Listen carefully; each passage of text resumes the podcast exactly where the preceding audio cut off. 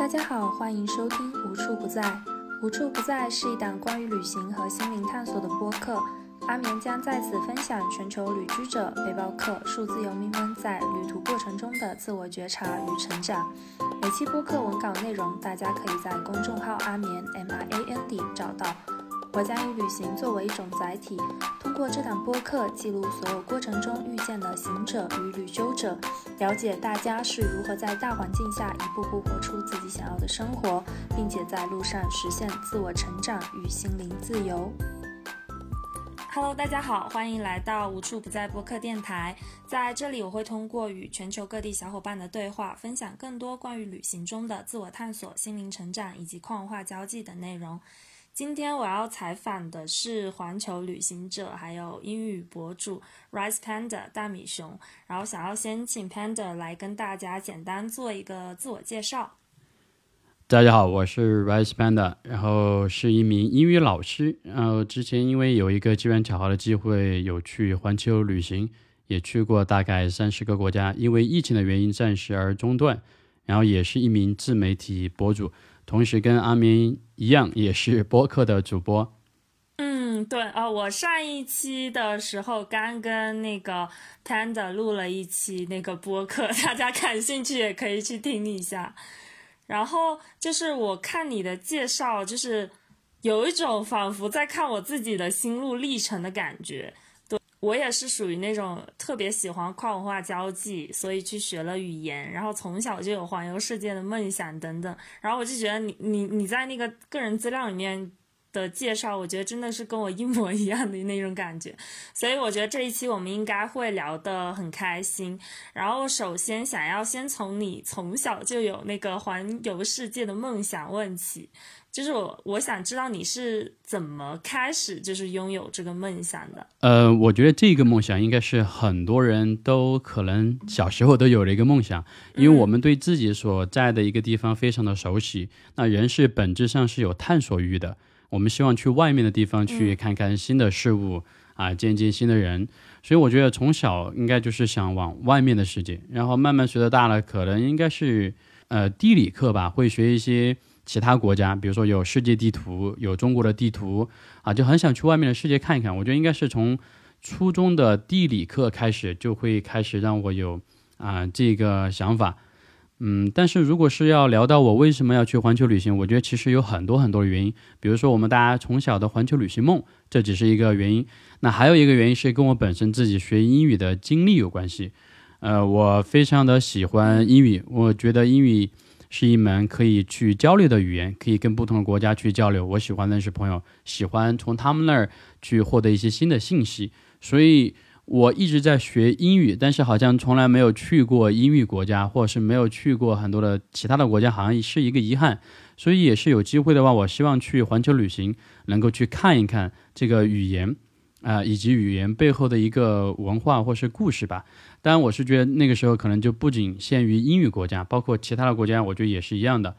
然后还有一个原因，是因为我啊，大学的时候每年会带一些嗯美国的大学生到中国实习啊啊，sorry，应该是他们在中国实习之后，他们需要去呃周围的地方去玩一玩，他们老师就让我带他们，然后我就一连带他们。可能有连续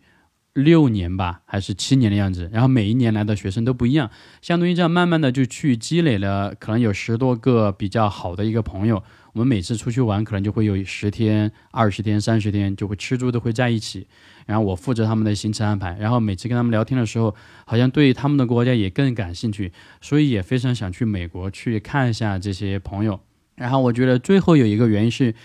可能是我读书的经历有关系，因为我本身跟你一样是喜欢跨文化交流的。比如说，我有喜欢啊一类型的一个作者，就是他们呃写了很多非虚构的书，是关于啊异国的一些文化的。比如说啊，很多外国人写中国的一些书，比如说有一个叫 Peter Hessler 啊，中文叫何伟，他写了一个什么啊江城奇石啊什么什么 Country Driving 啊，就是反正。有很多这种书，还有他的老婆叫 Leslie T 呃张还是什么，也写了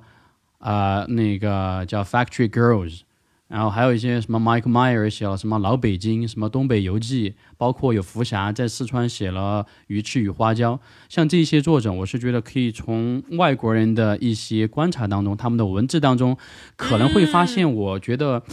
中国有一些不一样的地方，或是我已经太熟悉的一个环境了，我没有从另外一个视角去看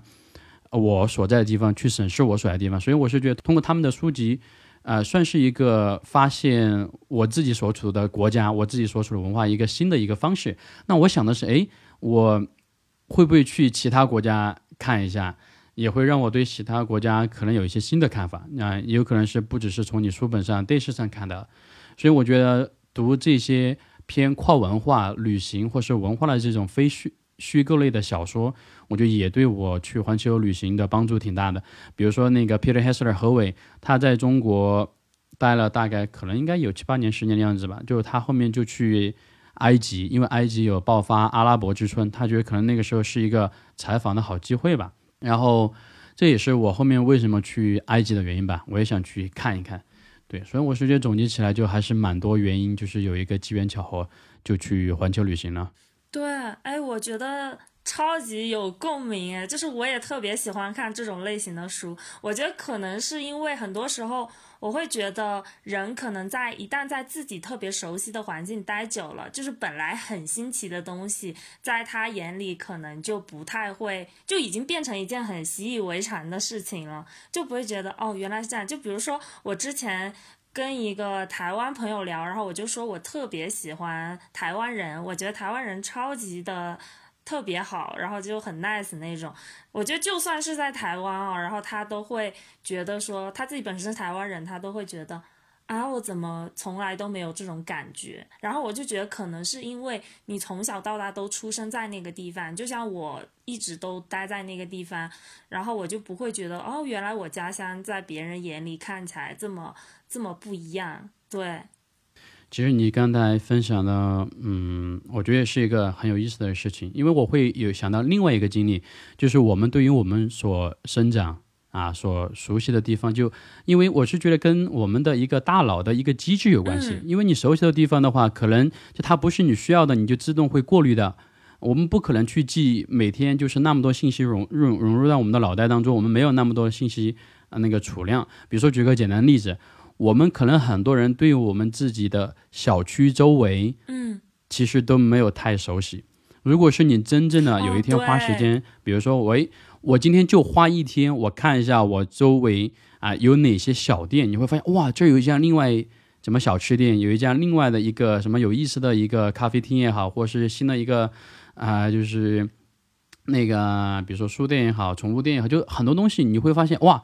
原来我之前完全没有意识到，哪怕是我每天从这儿过。嗯，对，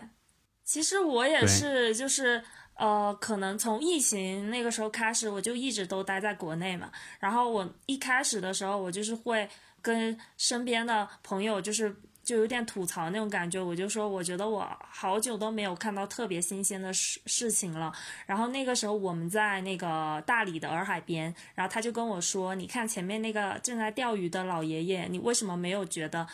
呃，就是你有没有想过他为什么会每天都坐在这里钓鱼？他身上有哪些故事？就这些东西对你来说，他不够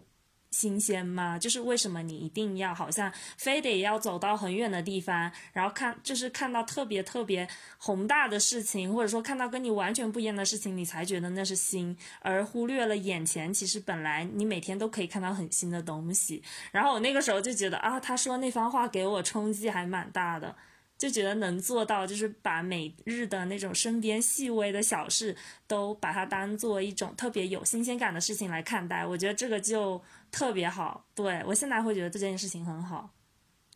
嗯，那其实我们刚才聊的这个事情，我也想到另外一件事，就是我们都去有旅行的经历。旅行都是去 去一个别人已经讨厌了或者是腻了的一个地方，对不对？对。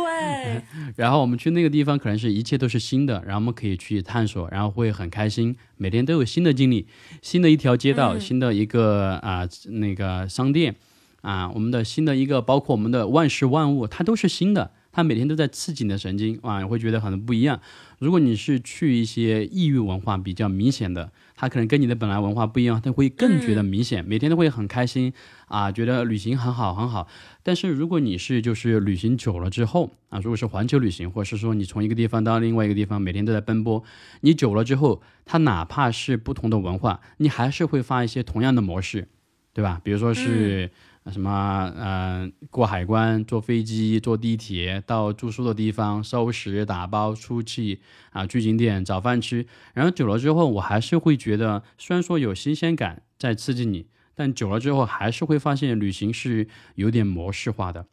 有点模式化，那这个时候我们要该怎么去做呢？其实我有看到一篇啊博主写的文章，哇，我当时看到觉得写的特别特别好。他就是说，你环球旅行就跟我刚才讲的，你久了之后你会啊觉得是一样的，很无聊。那你不可能永远都是这样，对不对？你没有时间，就是永远都一直旅行下去。他说，你更要是要发现从旧的一些东西，发现一些新的事物。比如说，举个简单的例子，我们刚才说了小区周围的事物，你可以专门啊用心去探查一下，可能会发现一些新的东西。包括你的朋友，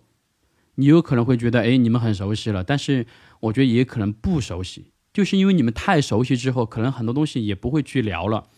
那这个时候有一个方法，就是说，那个作者就提了一个方法，就是说，你其实可以聊一些新的话题啊，你看能不能够从一件事情当中了解你的朋友新的一面。这也是一个新的经历，我们并不一定要去远方，所以我是觉得要怎么样能够从我们的日常生活中发现一些新的东西，我是觉得远比一直在奔波要好一点。这也是我们上次播客其实有聊到了，我觉得这也可能是算一个从外探索到从向内探索的一个一个方式吧。那这种方式就是从周围熟悉的地方发现一些新的事物。对对对，我就是。包括前面你讲的那个，然后我就突然间想起啊之前那个，我跟一个西班牙的一个朋友聊天，然后他跟我说，他未来的梦想就是在中国的某一个乡村养老，就是养很多鸡鸭呀那种的。然后我就觉得哦，很还蛮有趣的。然后我说。哦，那我还真的很想去你们的国家看一看。他说我不想要再待在我的国家，我想要去你们国家看一看。他说，因为我们国家很少有那种那种山啊，那种河流啊，那种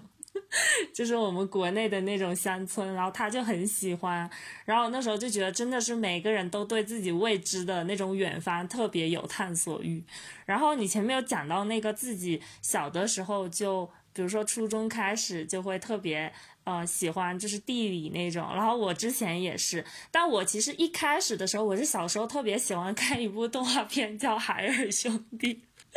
不知道你有没有看过。肯定有啊。对，然后，对，然后就这部，哎，但我身边好多人都没有看过，我我就在想，好像可能是有年，是不是有年代感了？这部动画片，我小时候反正就看的时候，我就心里就想，我以后要找那种，就是就是像海尔兄弟那种 那种人跟我一起玩，然后就遇到什么危险都死不了那种。嗯，其实你刚才有讲到一点，就是啊，有提到我因为喜欢地理。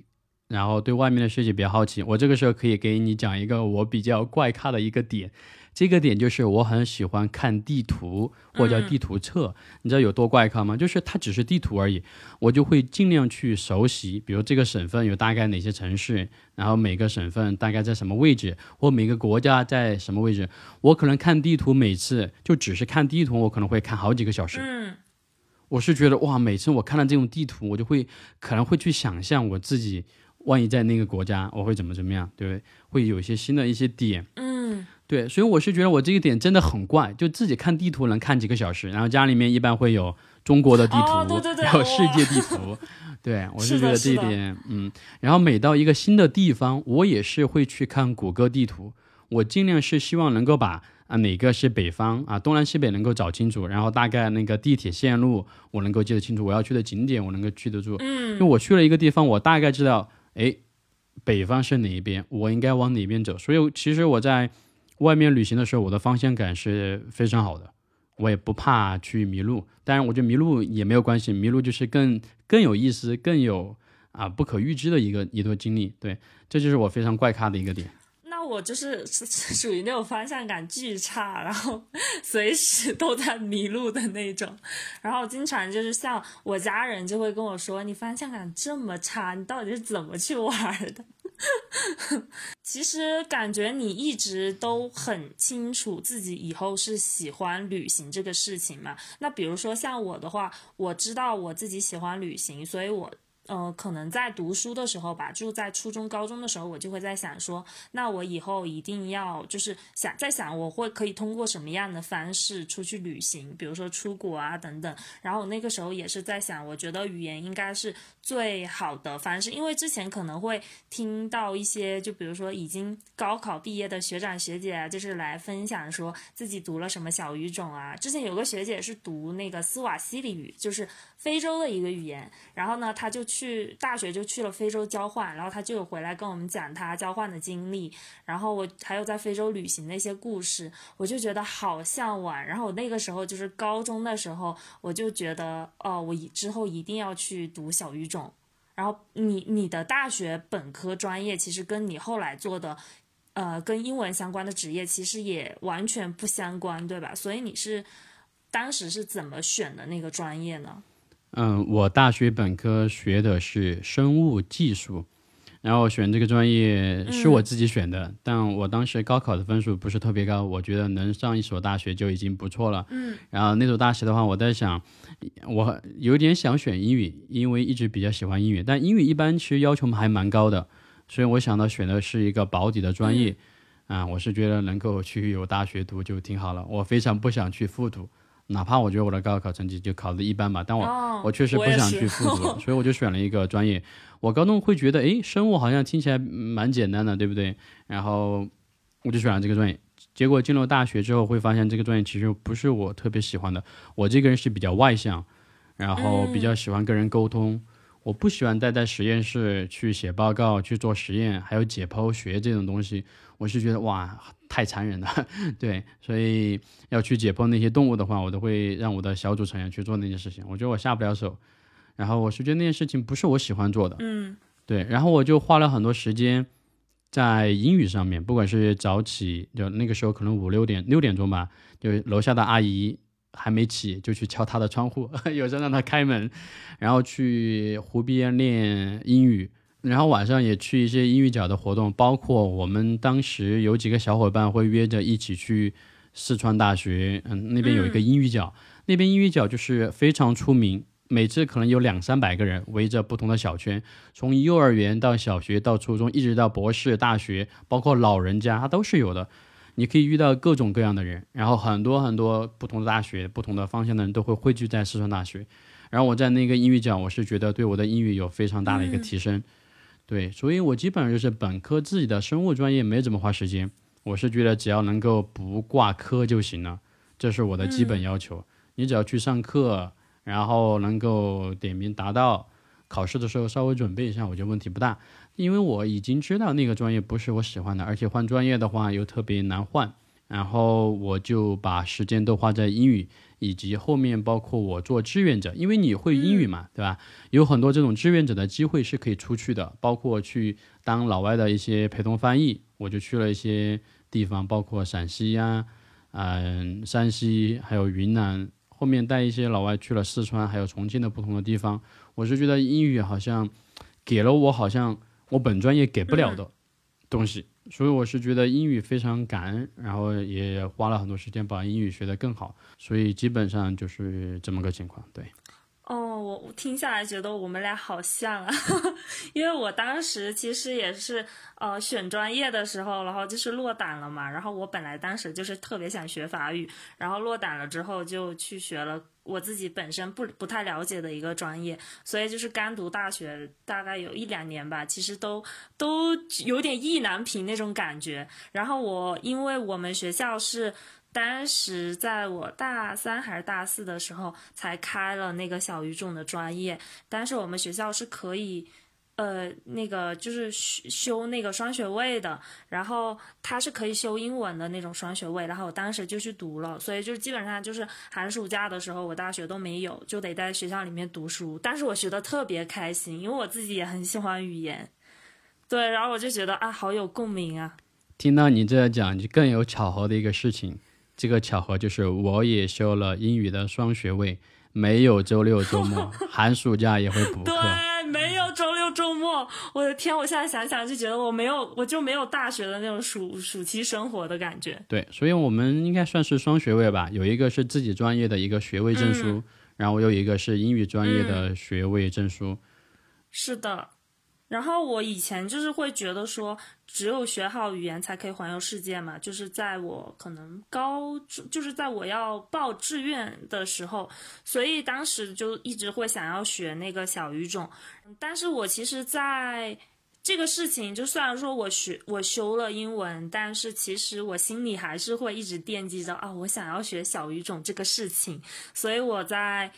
疫情就是我从澳洲回国之后，然后我自己也有开始自学西语，然后我有在忘了在哪里看到，就是可能是你的资料有看到你本来也有打算要学习西班牙语是吗？就是在国外的时候。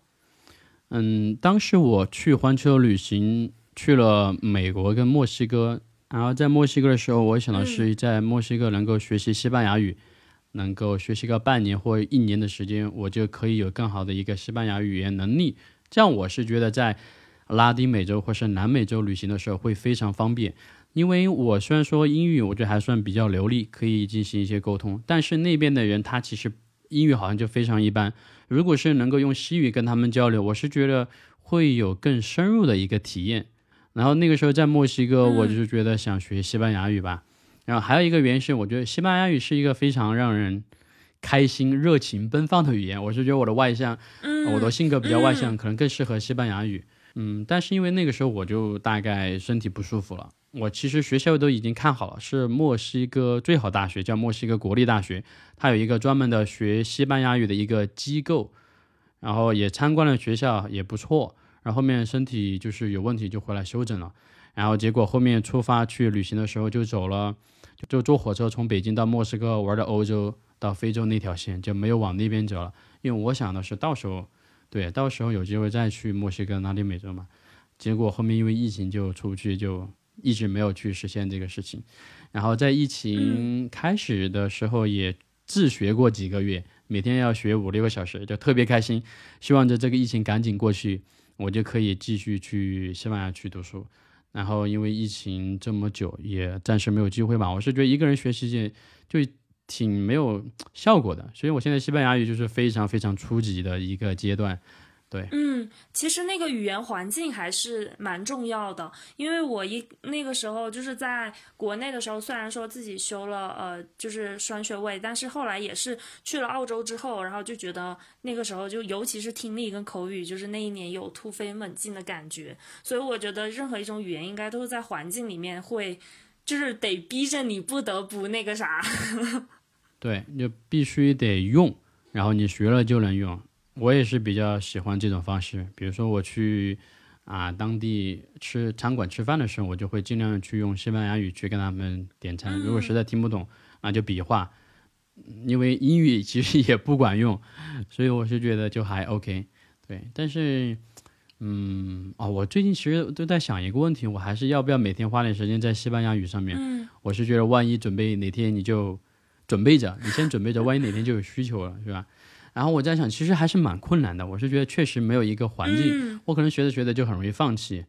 对我觉得希望能够找到一个西班牙语的一个一个老师可能会好一点吧，就像是国外的老师，嗯，相当于有一个能动性嘛。对你现在西班牙语怎么样了？我最近这段时间没有学，我到呃今年大概二月份的时候吧，我都有在学西语，大概应该是学到了 B 一到 B 二之间吧。大概是这样子，但是我我也会觉得很挺困难的，因为就是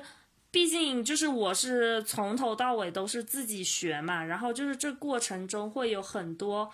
比如说你你这这这一个月如果一旦没有学的话，你可能下一个月，然后你就突然想到一个单词，就一个很基础的单词你都不记得的那个时候，我就会觉得好受挫，我就是那种。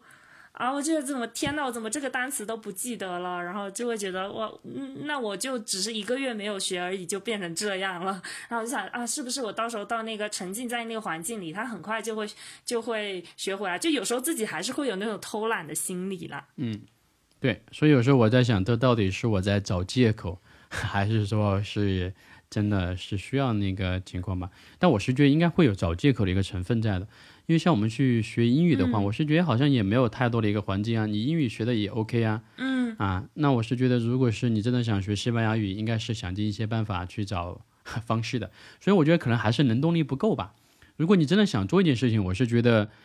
还是能够做成的。嗯，对，其实一开始的时候，就是一开始学西语的时候，我是觉得入门它还就不不算太难嘛，然后它等到你学到那个。大概到 B 二的时候的那个语法，然后瞬间就变得对我来说，我觉得好好难。有的时候我觉得很难理解。然后，但我我有加那种就是学习互助群，然后就在群里问，但是他其实还是没有那种很专业的老师给你统一那个。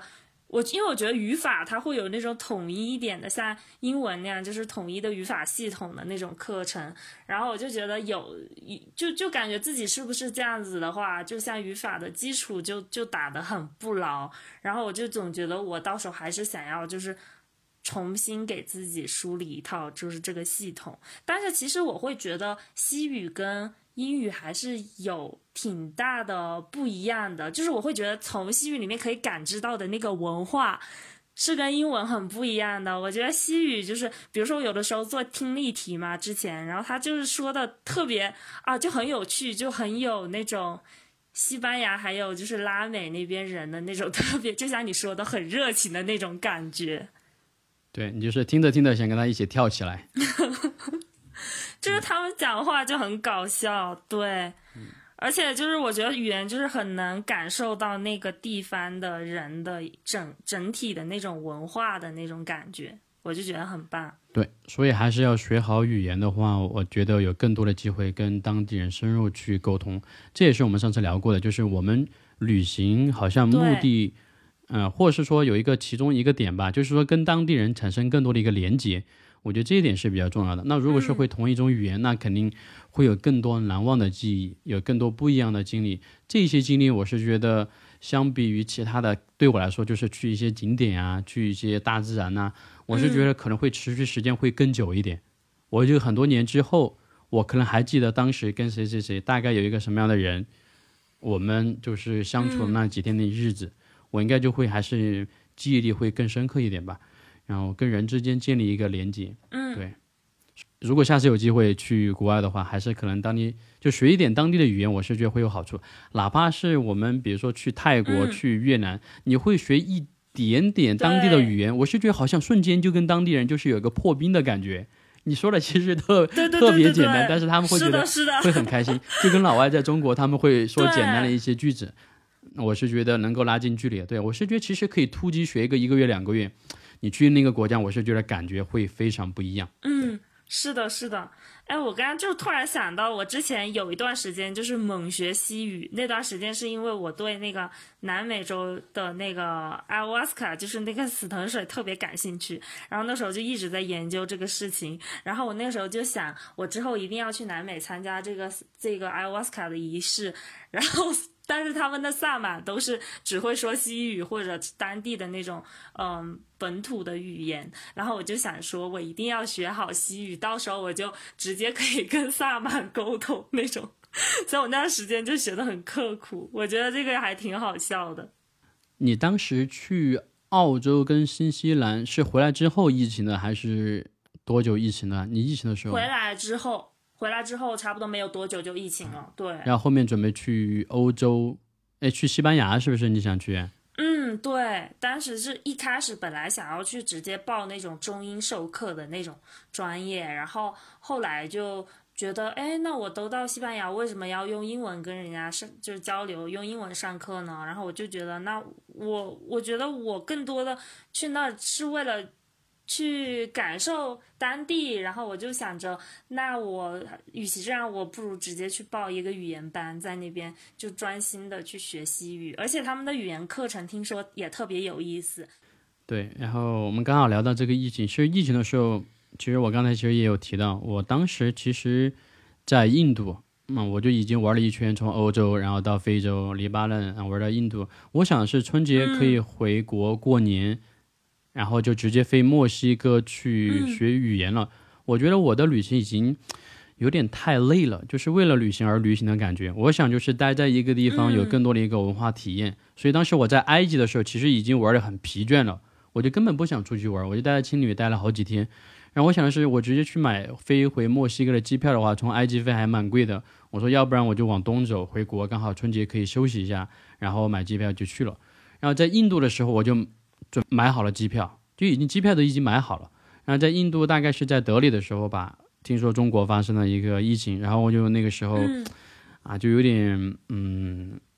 整天看数据，那个不断增长的人数，其实都有点影响我当时旅行的一个心情啊。然后是我朋友有时候会问好嘛，说暂时不要回国，可能这边疫情比较麻烦，怎么这样的。但是当时我还是就回国了。我就我后面想了一下，可能也是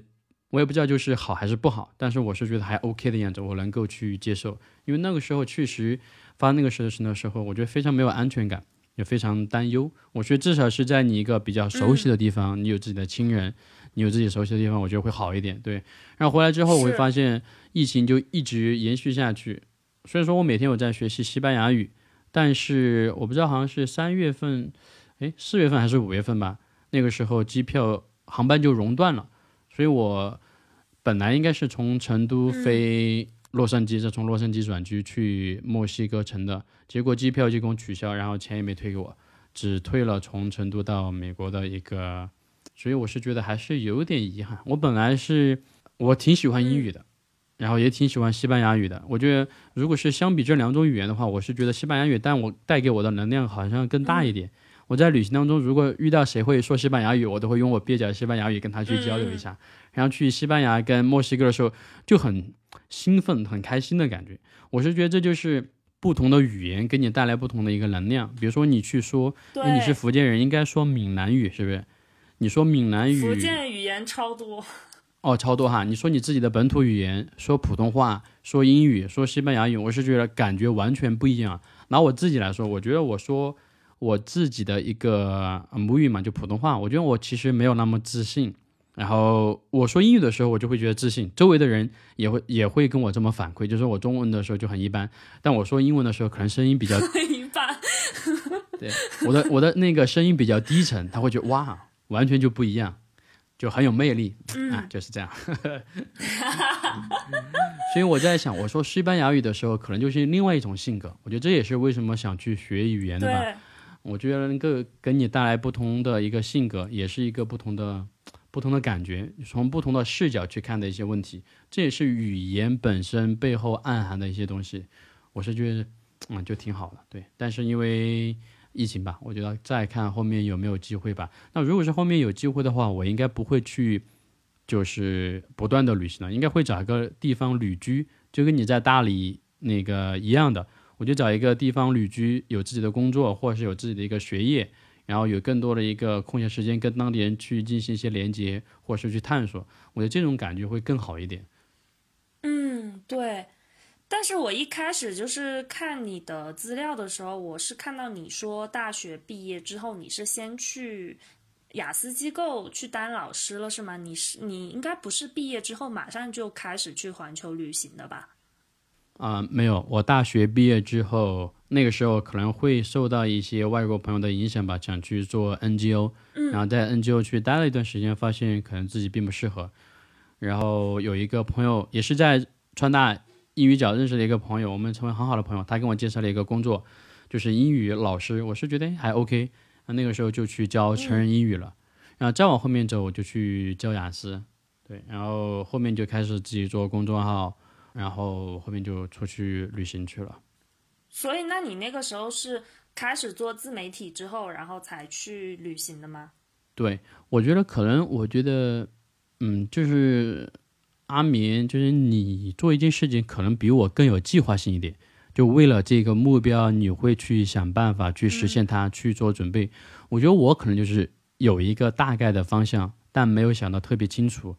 也是在不停的去做事情。哎，然后做着做着，可能就是有一个机缘巧合的机会，然后就去实现了吧。比如说我当时做自媒体的时候，我完全没有想过我会做自媒体，因为我想做自媒体，你肯定啊那个时候比较流行就是文字，我的文字是非常差的。我读高中的时候，我记得有那个语文有有作文，我每次的作文都是为了凑字数。把那个文章给写完了，因为那个时候语文会要求你要用什么华丽的词藻呀，要会一些引用啊，对不对？然后可能你的逻辑还要很好啊。我是觉得就限制了我，我的理解就是我能够简单把我的意思表达出来就已经很好了，就没有文学性，我觉得 OK 啊，没有问题。嗯。所以那个时候我完全没有想过做自媒体，因为我觉得我人文字能力不行。但那个时候因为在教成人英语，有一个老师面对的问题。就是你面对不同的学生，可能会回答同样一个问题，就你要跟不同的学生去解释同样的东西，我是觉得非常费时间。诶，于是我想的是，如果我能够写一篇文章来说一下英语中具体哪个问题该怎么解决，我把这个文章发给你们，你看了之后有问题再跟我沟通，我会觉得第一我省时间，第二更高效一点，你会更清楚学生他自己想要什么东西。所以那个时候我发现，诶，我居然好像可以写一些东西。然后，就后面也是因为另外一个原因，就是市场的红利吧。当时有很多人，他们开始去做公众号，说公众号可以去打造你的影响力，也可以去挣钱啊，这个是很现实的一个事情。所以我想的是，诶，我自己是不是要也要去尝试一下？当时有关注几个博主，好像有何菜头，好像也有一个英语教学方面的老师，他们都说你要应该去做自媒体。我是觉得，要不然我也去尝试一下嘛。于是我就申请了公众号。但是从来没有去更新文章，因为我是会有很多担忧，觉得自己写的东西没有人看，你会想很多这种就是呃负面的东西来不让你去做这件事情。所以我当时也是申请了公众号之后，后面都大概有三个月嘛，我没有更新的。后面有一个事情都让我开始更新，就是当时是二零一六年的年末吧。那个时候比较兴起的是知识付费，很多人通过网上、通过线上去学习，然后我们的英语成人线下市场就会挤占的比较严重。那个时候我们机构的业务可能就发展的不是特别好，但是给老师的就是薪资变少了，课时费也变少了，然后课时变少了，但是所做的事情反而变多了。做的事情是什么事情？就是你要跟学生去聊天，问他们愿不愿意去报名，他们最近有没有什么学习的困惑，其实就在引导他们去继续续费报名，然后可能中从中就是有一些提成吧。但是我是觉得我挺反感这些事情的，我是觉得我好像教书我就好好去教书吧，可能就没有太市场那方面的一个思考，对，就好像一心教书。然后后面就是待了几个月之后，我就发现这个趋势非常的不好，可能线上是一个新的红利，新的一个趋势吧。于是我当时就裸辞了。我当时裸辞，什么叫裸辞？我是真的裸辞，就是我身上没有钱。我当时的钱我也不知道为什么，就是刚毕业那几年特别特别穷苦的感觉，就老是在借那个支付宝的借呗，就每个月拿的工资就会还一部分，然后每个月都还在还，然后工资可能一个月也就几千块钱吧，非常低。啊，然后当时好像我觉得可能还欠支付宝一两千的样子吧，然后也没有收入，我就直接停掉了。我说我在家写公众号吧，于是就开始自己写公众号，然后推荐很多英语学习资料，然后经常去熬夜去写这些东西，去不同平台去发布。但是，嗯，最开始写公众号的时候就遇到很多问题啊，因为你是一个陌生的领域，该怎么去排版？那个字体的间隔该怎么去插入图片，所有的东西，我是觉得你进入新的一个领域都要去重新学的话，就会特别费时间，就那个阻力会特别大，心理的阻力会特别大。但你一旦迈过那个阻力，你会发现，哎，好像你熟悉了排版什么都没问题，去不同的平台建立账号去更新啊，都是没问题。但前期就是，我是觉得有一个非常 担忧的问题，就是没有收入。因为我没有去线下当英语老师，每天就在家写公众号，大概写了半年多，我发现实在受不了了。一方面粉丝是积累也没多少，也没有收入，线下没没去上课，线上线下都没有收入。那个时候你没有一个现金流的时候，我觉得人是没有安全感的，我会非常不安，我会非常焦虑跟担忧，觉得自己好像不行，你会开始否定自己，然后我就觉得，诶，这个方式不行，我要去改变一下方式。所以我就开始去线下去接一些课，因为之前我做成人英语的时候，可能教的还 OK 吧，有一些学生他比较认可我，就他会找我私下补课，或者是有些学生他的自己的孩子需要补课，我会给他们的孩子会补一些课，这样我会就是有一些收入。我会发现每个月稍微就是哪怕是有几千块钱的收入，你会觉得诶，我开始安心了，我没有那么焦虑了，我可以用更多的一个空闲时间去我的公众号，想怎么探索都 OK。然后大概是一年之后吧，我还记得我接了第一个广告，然后有一千块钱啊，我觉得当时还是挺开心的，就写了一年，就终于有，啊，对，有一千块钱了。然后经历过，就当时也经历过很多情绪不好的时候，我觉得非常影响情绪嘛，所以后面就机缘巧合，也有广告收入越来越好，然后也做一些课程，有些课程收入，然后后面就是大概一年多吧。可能也积累了一些钱，也算是一个启动资金。哎，我当时想的是我自己算自由职业，然后也能够通过互联网持续去挣钱，也积累了一点点的启动资金。为什么我不去环球旅行呢？所以正是因因为有这些一个机缘巧合，加上我之前本身就环想去环球旅行，所以这件事情就就成了。于是我就出发去环球旅行去了。对，哎，那你是？一几年？你是一六年的时候开始做自媒体的是吗？一六年的年底，然后我开始做的。我还记得我第一篇文章发布应该是二零一七年的一月十二号。哇！那个时候我 发布第一篇文章的时候，对，因为那是人生的第一次嘛，是吧？对 对对。然后那个时候我因为就不知道该怎么去推销我自己，希望有更多人关注我的话，你肯定要做一些事情嘛。那时候其实我就厚着脸皮，我跟我的朋友、跟我的学生就是写了一段话嘛，说他们能不能够帮我去转发这个文章。我说我现在在做一件事情，怎么怎么怎么样，就写了好像还蛮比较真诚的一个文字吧。其实就很多人就开始转发了，所以第一篇文章就第一篇文章都有两千多的阅读量。那个时候我就觉得哇，真的有这么多人，可能有一百多人愿意转发吧。所以我是觉得也给了我不少的一个动力。而且那个时候是不是一六年的时候还处在就是公众号比较红利的时期啊？就感觉现在的话好像就那个红利期那波已经过去了，是一六年吗？我觉得应该差不多就是一六年吧，因为二零一六年可能是因为得到吧，得到 A P P，然后我觉得算是他们掀起了一波知识付费，很多人他们就是通过去线上获取信息、去报名、去学习，我觉得应该是二零一六年，他们很多人把。它称作自媒体的一个元年吧，但是我是二零一七年的年初才去做的。对我算是一个比较后知后觉的人，像我有朋友，他们其实二零一四年就开始做公众号了，那个时候就非常非常早。然后二零一五年吧，就二零一四年一五年的样子，那个时候就非常早。那个时候可能我是觉得，可能那个时候写文章会有更多人关注，因为那个时候竞争力不大。如果你能够持续性的去网上去输出你的观点。你比如说给别人推荐英语学习资料，或者你自己的一些经历，我是觉得会更有一个流量，对。但是我是觉得后面经历过这么多，虽然说有红利，但是我觉得还是挺重要的，就是，嗯，你得去做这件事情。你不管什么时候去做，现在真的就是最好的时候。这句话听起来可能有点 cliche，是，但是我觉得就是这样的。你现在就是一个最好的机会，你现在去做就是，对对，就是最早的时间。嗯，呃，其实我包括我一开始就是知道你，也是看到你的那个英语，就是那个就是做英文的那个知识的公众号，然后我觉得你做的好好呀，对，就是很多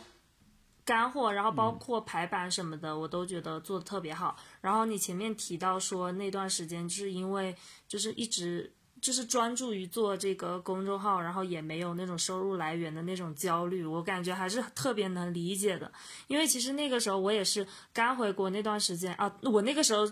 也是有在写公众号，但我那个时候。没有想着说专门去做自媒体什么之类的，我当时只是自己因为心情太差了，然后正好就想说也没什么事情，然后就把以前的一些旅行故事就记录下来的那种感觉。但是其实这整个过程中，就你没有收入来源，我觉得一方面是，嗯，觉得对金钱那块会有担忧，但我觉得还有一个很大部分是你会觉得自己。有点没有那种存在感跟社会价值，因为我那个时候其实也是处于我觉得我的社会价值要通过工作或者说工作上面获得的收入才能带给我的，就是我那个时候的想法是这样子的。对，我觉得你说的特别好，我特别认同。我觉得是需要一些外在物质的东西去来鼓励到我们，去来认可我们，就是说我们是有社会价值的。嗯，最简单的方式就是钱。但我说不是说就是说一定是为了只是赚钱，我们赚钱肯定不是一个最终的目的，而是说赚到钱之后，去更好的去学习，更好的享受生活，更好的去给家人朋友去提供一个，对吧？一些更好的一个条件。但是我是觉得是需要一些金钱的一个认可，我觉得这是一个非常直白，但是又非常非常对的一件事情吧。对，你是需要一些钱来证明自己的能力的。后来是就。直接开始就是全职做自媒体了，是吗？就是你开始环球旅行的时候。我从二零一六年年底辞职的时候就开始写公众号，那个时候我觉得我应该就算是一个全职吧，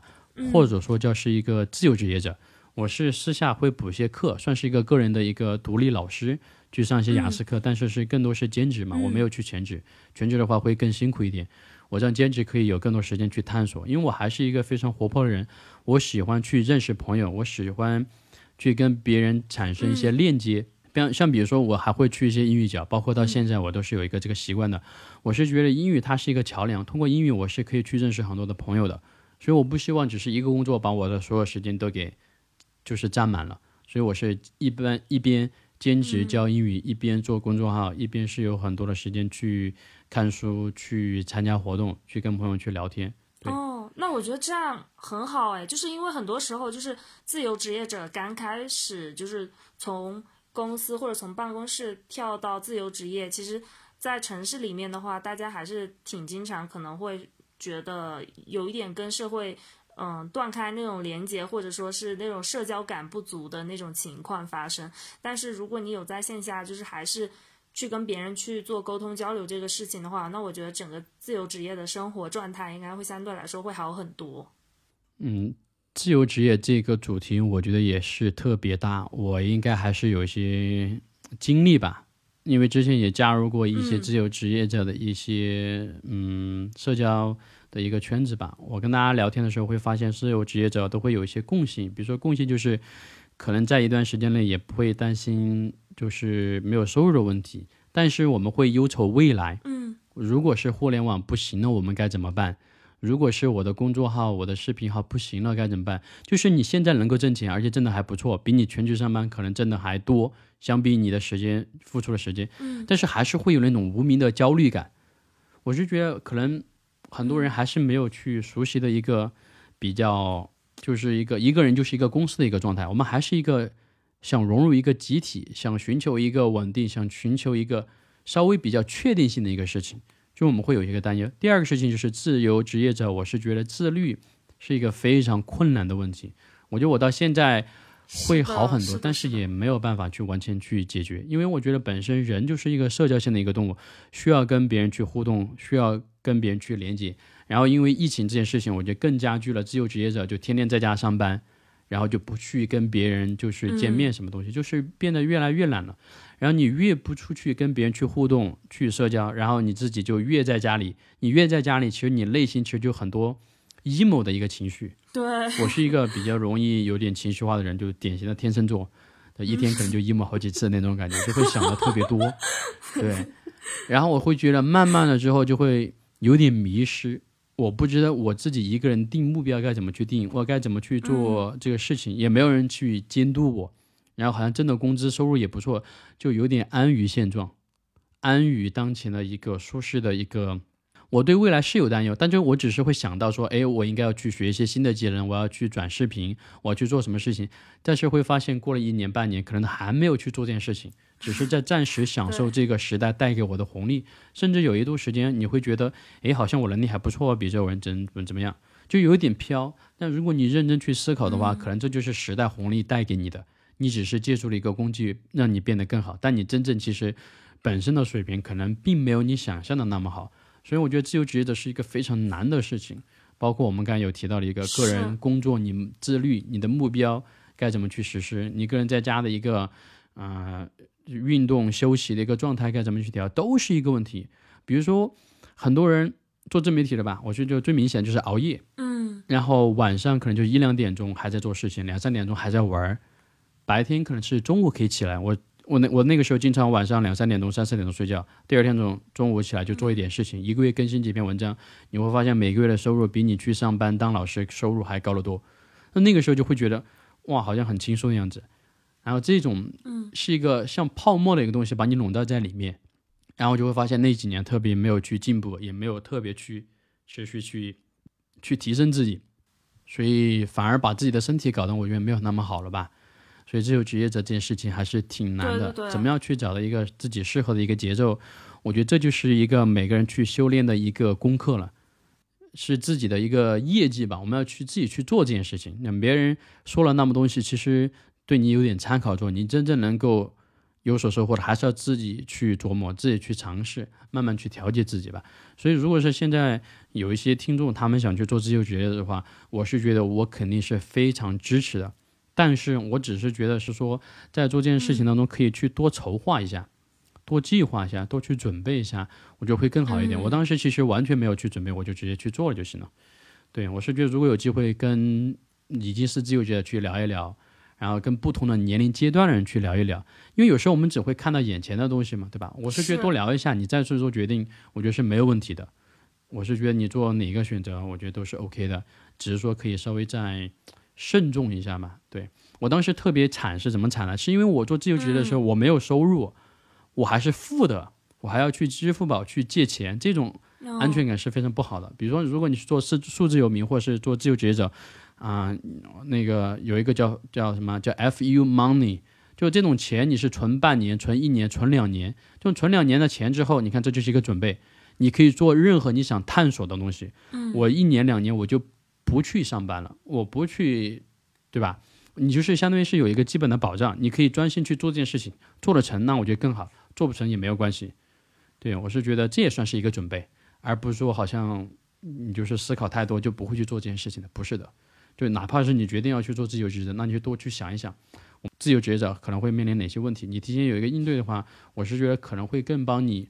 更快的去融入这个状态。如果遇到问题该怎么去解决，我觉得也是一个很好的方式吧。我觉得，嗯，阿棉应该这一方面可能也有所感悟吧，自由职业者。我觉得可能是因为我之前就是那种，虽然说我也是有在打工，但是因为那个时间太短了，然后就一直会让我有一种错觉，就是我一直有一种一直在旅居的那种感觉，因为旅居跟呃工作的那个时间都都特别短，就比如说我旅居一段时间就一个月或者两个月，然后我打工的时间也就那么两个月、三个月这样子，然后它时间都被切割的很散，然后所以就是让我可能真正开始就是做自由职业的时候，我倒是觉得还蛮适应的，可能就是因为一开始的时候我就这样做了，但是呢，其实。嗯，后来因为我自己也有去采访一些关于呃自由职业者的一些生活方式啊等等，然后呃很多人都会觉得说最好还是有在公司工作的经历之后再去尝试自由职业会相对来说更好一点，因为那个时候你自己已经就等于说就是被被公司怎么说逼的，你也得有一套那种。模式吧，就至少你会知道啊，你知道有一个叫 deadline 这个东西，然后至少要有点压力吧，要让自己去完成。所以其实那个就前面你说那个内驱力啊，还有包括时间管理能力，我觉得其实都对自由职业职业者来说，其实都超级重要。我觉得对，还有一个事情，我觉得蛮重要，就是你会思考你自己的一个职业规划吗？或是工作方面你自己未来的一个打算跟安排，你会不会思考这样的事情？会的。会的，会的。嗯，其实这个事情纠结我很多年，不然的话，刚毕业的时候就不知道自己的职业规划到底是什么，然后就觉得突然一下就毕业了，然后你突然一下你就得去去去做面临一个选择，然后我也不知道啊，我就觉得那个时候就很懵逼，所以觉得一方面也是希望有间隔年让我去稍微的可以自己去思考一下这个问题，结果发现间隔年。对于职 职业探索这个领域，好像也没有什么太大的帮助。它更多的反而是跟你自己本身的一个关系，跟人格有关的这个东西，世界观啊、价值观。然后职业探索这个东西，它又等于说又被又被放置了一年，然后回来之后又要重新去想这个事情，对，所以肯定是会有焦虑的。嗯，其实你刚才又聊到其他自由职业的小伙伴可能会推荐大家，如果想去做自由职业者，应该先有大平台或是公司的一个经历比较好。其实我这也是后面才意识到，我之前读大学，然后大学毕业之后，我觉得哎，好像嗯随便干一份工作就 OK 了，一个月有几千块钱，自己能养活自己就够了，就没有太多去思考工作方面的一个。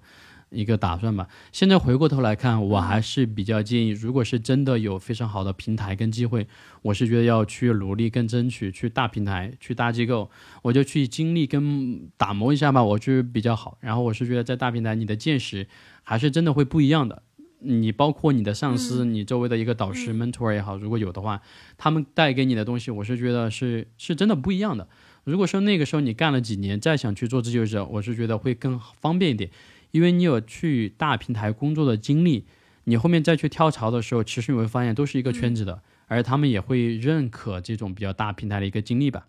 这样可以给公司节约很多筛选的一个成本嘛，对吧？所以我是觉得，如果是有大平台的机会的话，我觉得还是可以先争取工作几年，其实也很快的。你成长之后再去想一想自己对什么东西更感兴趣，我觉得再去尝试，我觉得也蛮好的吧。对，但是总的来说的话，我是觉得就是。嗯，人之所以有趣，就是因为有很多可能性发生。就哪怕我们现在去假设，对不对？这么多哦，应该有大平台的经历，应该怎么怎么样？但每个人其实，你就是你具体的 每一个具体的一个个人，我觉得情况又是不一样的。对，但是我觉得总的来说，就是说你想去做什么事情，你就去做，你要去想尽办法让这件事情达成，我觉得就是 OK 的。你不管是你在大平台、小平台做自己的自媒体，还做什么东西。对吧？我是要去多尝试，多去自己去做这件事情，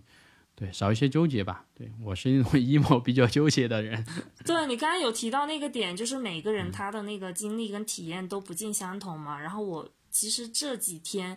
可能我我不不知道，可能也是因为正在跟朋友聊到这个话题吧。然后我突然就。会有一种感觉，就是觉得自己的生命好像是一直不断的被某种力量在推着走的那种感觉。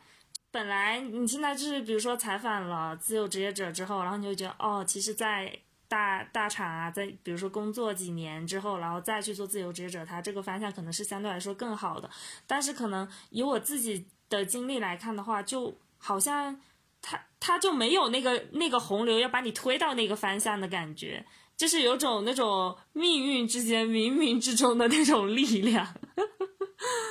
对啊，我这几天就觉得啊，回想自己过去的一些经历吧，然后就会觉得确实是还蛮神奇的。就因为我们没有见过面对吧？但是我看你的文字跟看你的这个人平时的一些状态，我觉得你是一个蛮不一样的人，就是蛮有灵性那种人。说来真的是很好笑，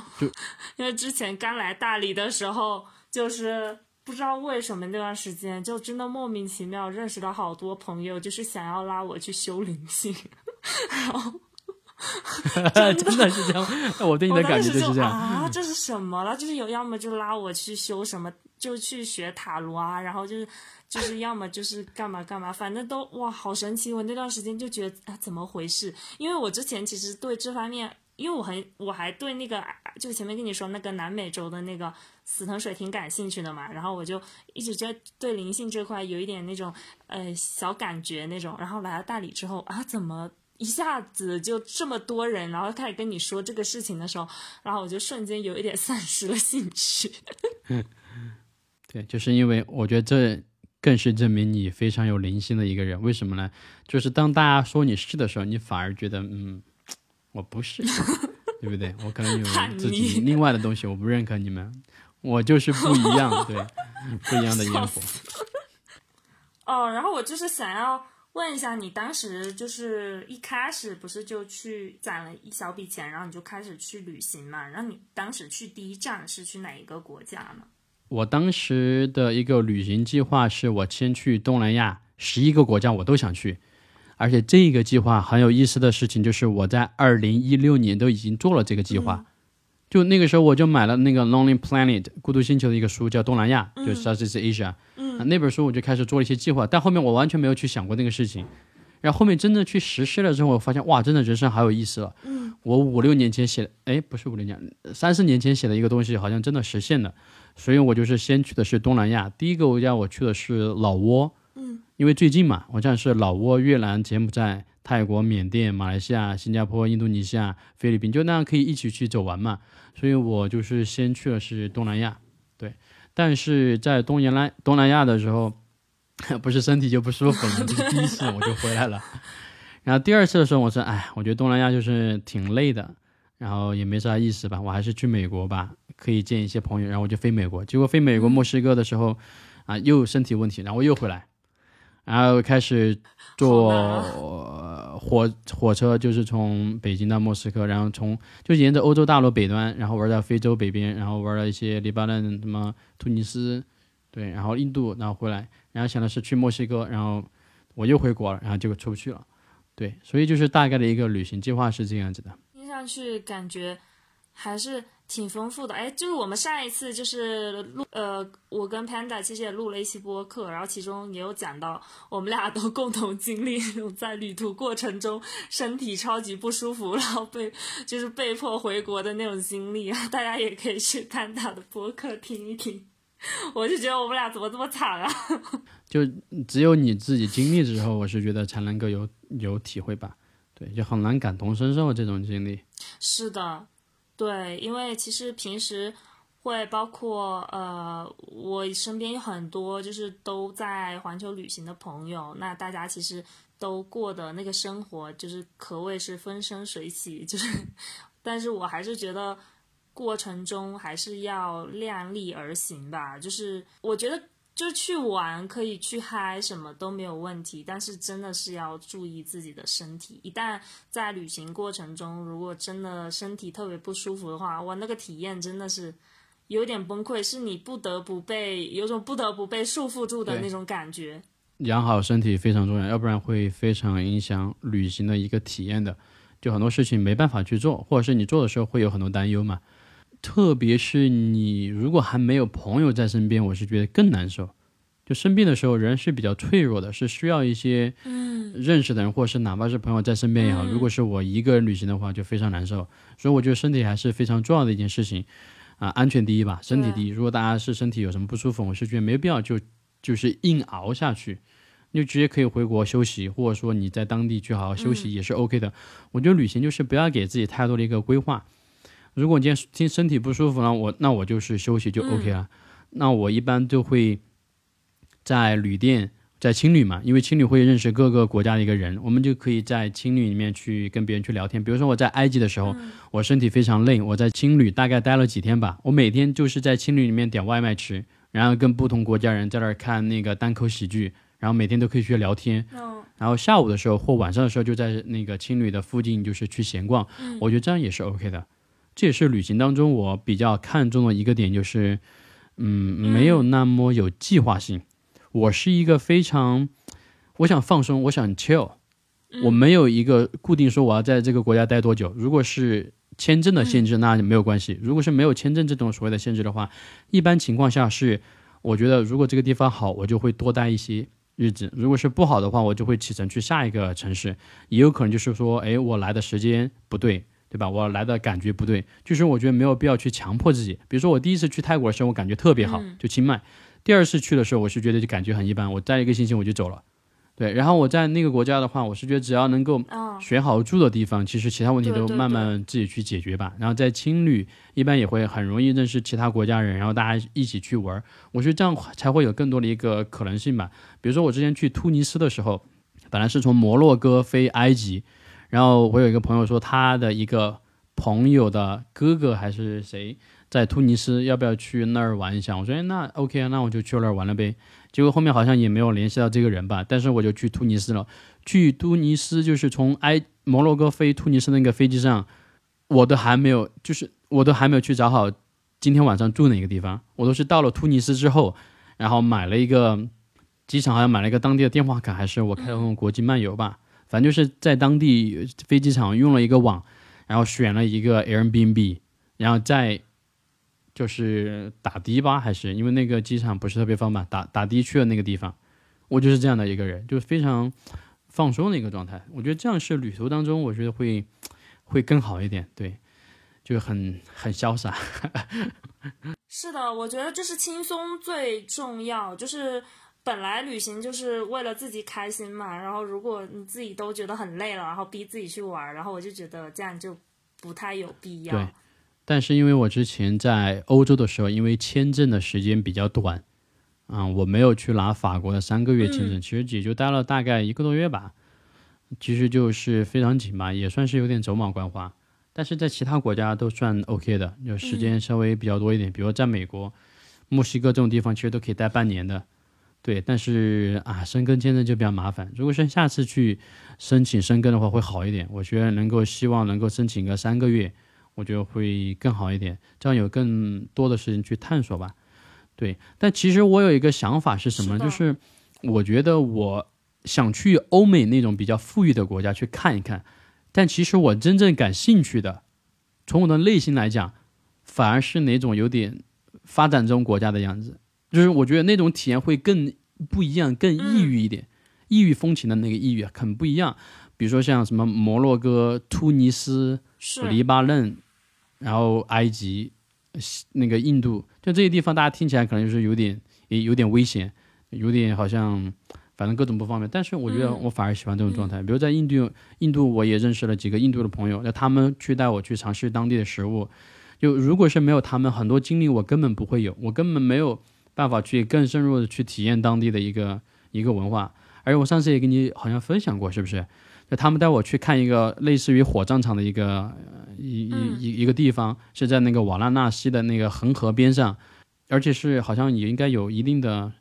嗯身份的人吧，会去那个地方去进行一个焚烧，就是木材上面把人堆在上面去燃烧嘛。然后一般的一个游客会坐在坐在那个恒河的船上去游览，然后他们带我先去了那个船上去游览，然后他说：“诶，你要不要去里面看一下？”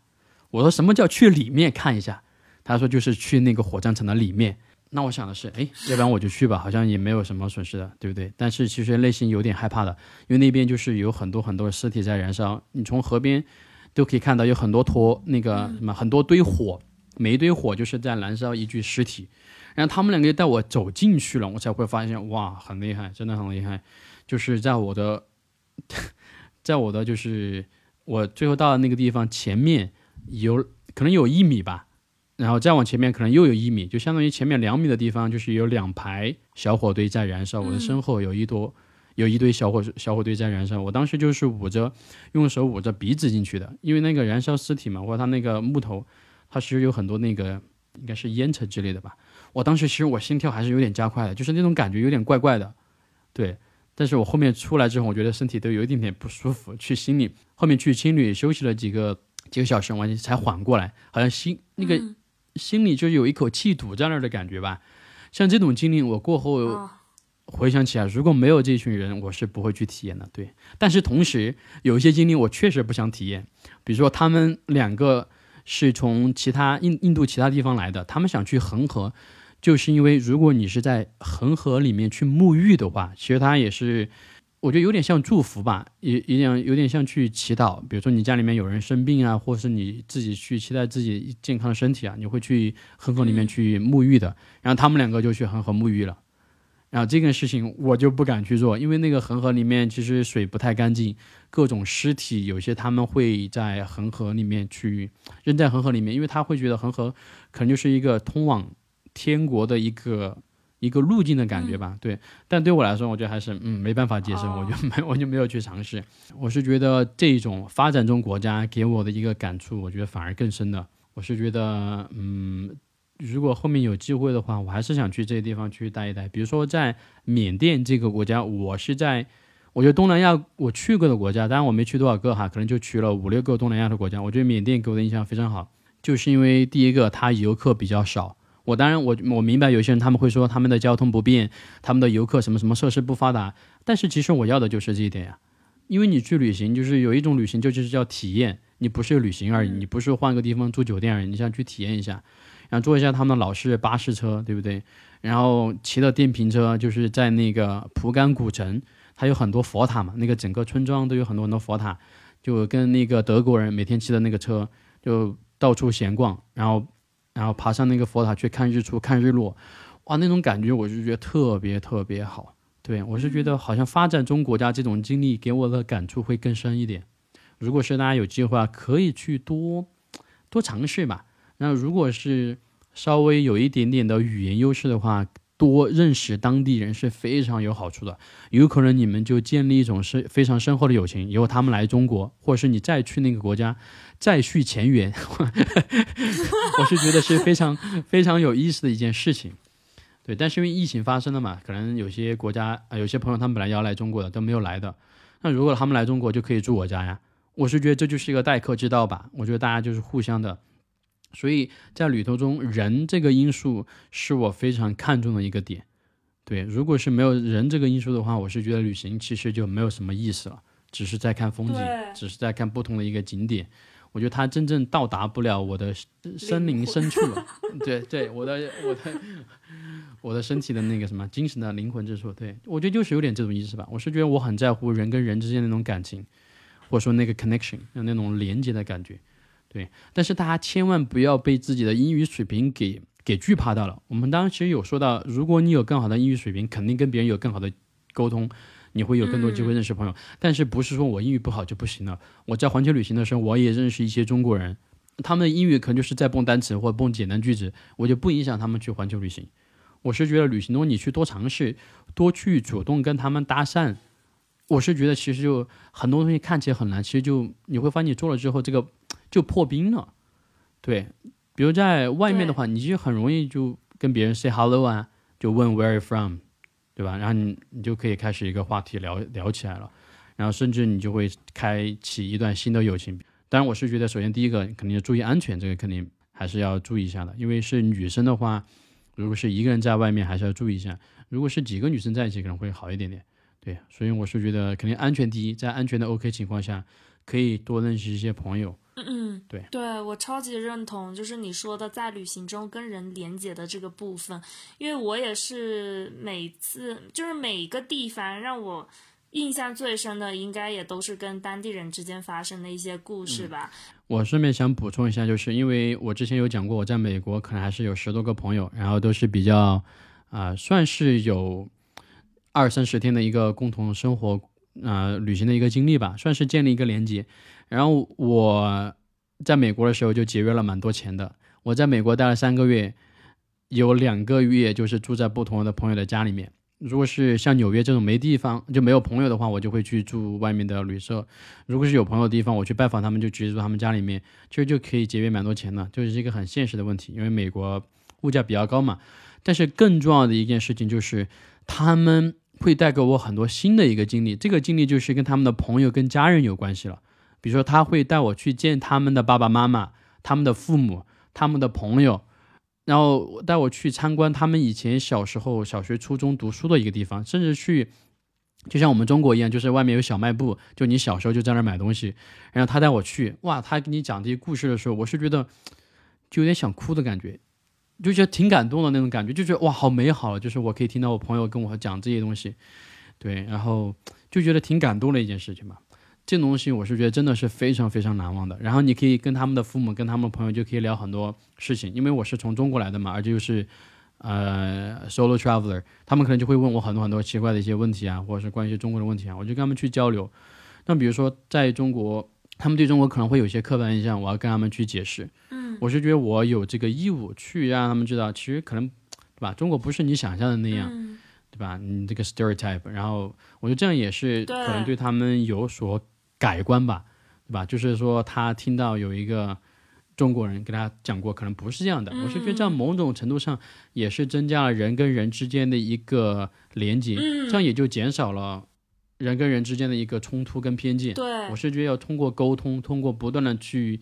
跟别人去交流，让人跟人之间减少偏见。我觉得这是一个非常重要的一个任务。对我，我不知道是不是自己的使命感太强了。我是觉得我出去就真的代表是中国中国人。我是觉得我要把比较好的那一面给展现出来。所以有时候稍微就会注意自己的一个言行吧。我是觉得这个是本身就很重要的一个事情，对吧？入乡随俗什么东西啊？比如说我们上次有聊到那个小费这个事情，哎，每次还是要得给。如果去外面吃饭的是吧，其实我很不想给的，对，要给百分之十五到百分之二十。嗯，那你吃一顿饭，虽然说不多，可能也就可能十来刀，那你也得也得给几刀呀。这我我其实还蛮抠的。嗯，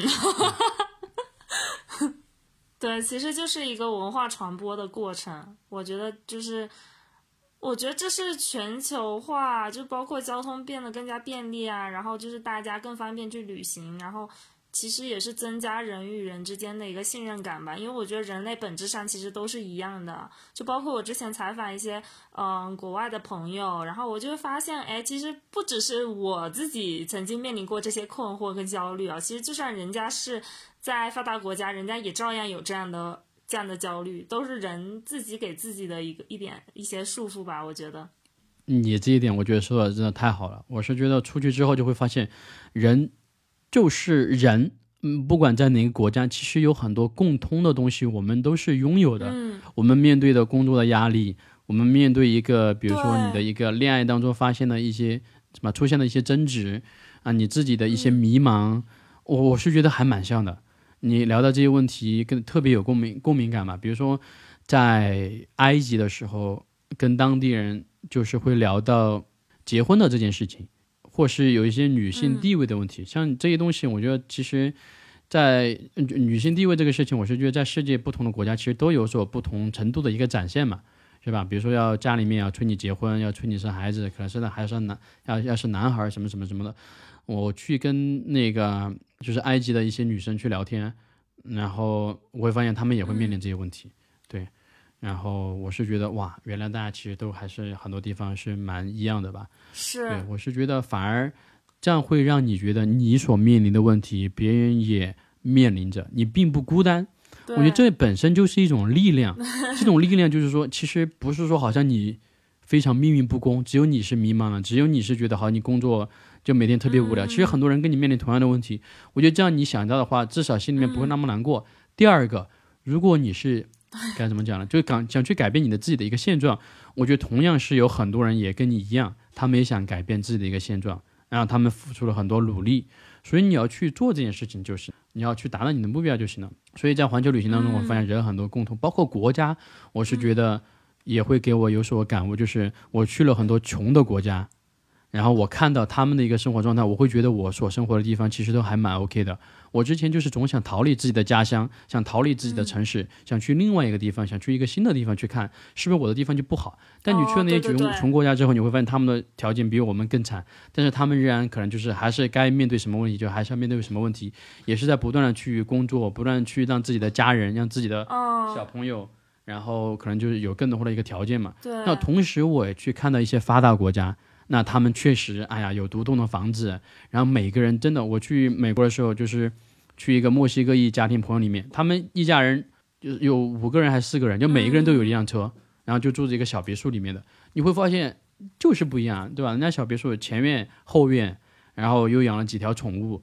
但是我会觉得给我的感觉就是，如果你真的想去一些所谓的欧美的那种国家，像他们一样生活，那我觉得没有问题啊，你就自己去努力。就 OK 了，没有问题，大家都是这么过来的，没有人就是随随便便、轻轻呃轻易的就得到他自己现在所用的一切。但是你就不会去抱怨你抱怨你之前所拥有的一个环境，你会知道其实还有很多地方就比你惨，或者是条件比你差的人太太多了，真的。嗯，我自己可能哦，因为可能也太久没有出去了，然后你这么一说，就会让我。回想起来之前旅行的一些经历，就是在一些比较穷困的国家，他们那他们就是甚至就比如说订机票都不像我们这样可以用什么，比如说携程啊、飞猪啊这种 app 都没有，他们要特地跑到那种当地的旅行社，就是那种实体的旅行社去订机票，而且还搞得特别麻烦。然后，嗯，有的就是之前我在尼泊尔的时候，那个朋友他都不知道有充电宝这个东西。就是那个时候会觉得，其实自己的生活已经很好了。我觉得，甚至比如说像那些更加发达国家，像北欧啊那些的，他们可能更多就 focus 在自己的情绪问题啊什么什么的。但是在更贫困地一点的地方，大家更多的是要去解决生存的问题，都已经没有时，就已经没有那种什么什么情绪问题了。大家甚至是你只要这个时候你有一个呃特别舒舒服的空间，就会觉得特别的容易满足。我觉得就也很好啊。我们其实，嗯，很多问题可能就是来自于比较吧，特别是喜欢跟周围人去比较，因为，嗯，周围的人给你比较，可能对你更有感触一点。但如果是你把你的眼光放远一点，从国家、从世界不同的人的一个情况来对比，你会发现你的就是没有那么差。虽然说情况并不说那么那么好，但是其实不差。我是觉得你这样去有更大的一个视角、更大的一个视野去对比之后，我是觉得你更能够去定位到自己的一个位置，就那个位置是不是特别差，但也没有说顶级那种。那如果你是想要更好的生活，那你去奋斗努力就行。对我是觉得就是这种大的一个视角会给你带来一种很温柔的力量的感觉，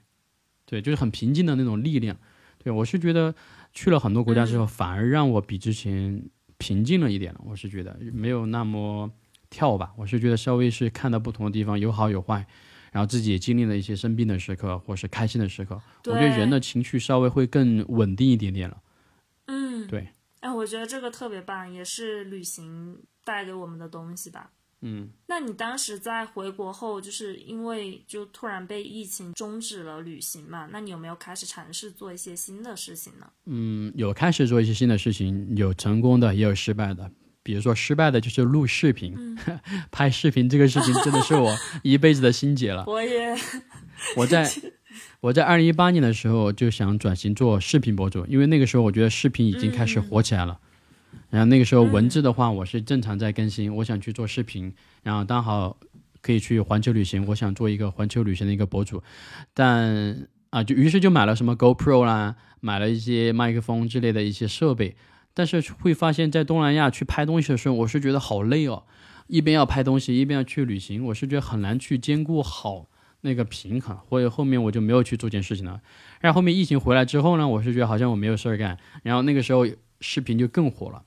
然后我说，诶，我要不要就去也鼓捣一下吧？然后又买了相机，买了稳定器，然后又买了麦克风，买了无线的麦克风。但我是觉得做视频就是会有很多很多担心跟忧虑，我觉得这事情